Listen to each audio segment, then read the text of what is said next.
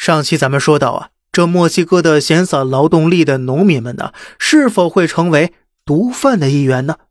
哎，这期节目啊，咱接着往下聊。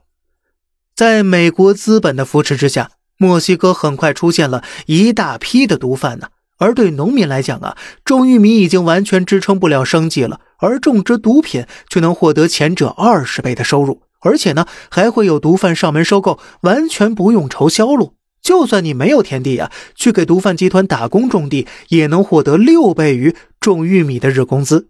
因此呢，农民们自然也是用脚投票了。自此啊，一帮人人喊打的毒贩，竟在墨西哥奇迹般的获得了群众基础。再加上啊，背靠美国巨大市场，毒贩们开始日益壮大，并渐渐的成了规模。不过，此时此刻的毒贩还远远不到现在的嚣张地步，而是隐于幕后。修身养息，他们通过贩毒赚到大量财富之后，开始对各级政府官员进行渗透。尽管那时的墨西哥政府已经开始有意识的打击了，但采取的都是比较温和的政策。而在大量政府官员都被毒贩渗透的情况下，温和的政策约等于没有政策了，反而呢成为了毒贩们悄悄发育的温床了。时间来到二零零六年，这时的政府才幡然醒悟，然而一切呀。早已经来不及了。那一年，墨西哥总统卡尔德隆发动了规模浩大的禁毒战争，他一共调用十三万人的军队对抗毒贩集团，甚至后来呢，还动用了相对廉洁的海军陆战队。铁腕之下，三十七名被通缉的大毒枭被抓获了，击毙二十五人。但是政府很快发现了，斩首行动根本就是没有用的。消灭一个，很快会有新的冒出来，甚至更多。又或者呢，直接被其他势力兼并，变得更为庞大，难以对付。二零一一年，墨西哥政府转换政策，一年抓捕了一点一万毒贩，试图震慑这帮人。然而没有用啊，因为受美国所谓的人权主义影响，这些小毒贩不但可以在监狱中过得十分舒坦，而且只要表现良好，过个三五年就能无罪释放了。而这样一来呢？那犯罪成本之低，甚至无法覆盖贩毒的收益，那收益太高了呀！所以啊，毒贩们反而更为的为所欲为，猖狂作案了。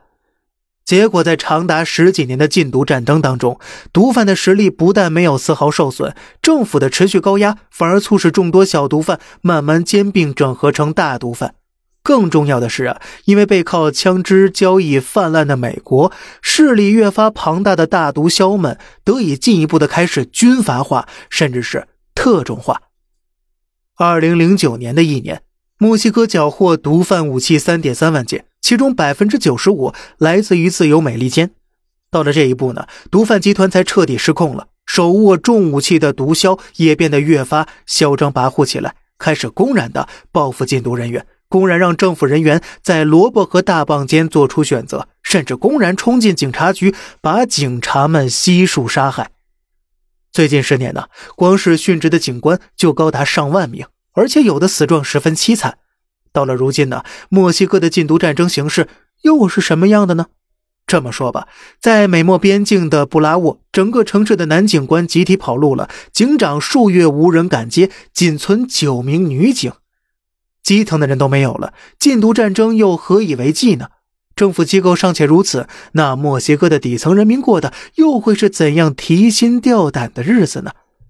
最后呢，再次引用墨西哥前总统的话：“墨西哥的不幸在于离天堂太远，离美国太近了。”好了，这里是小胖侃大山，每天早上七点与你分享一些这世上发生的事儿，观点来自网络，咱们下期再见。拜拜。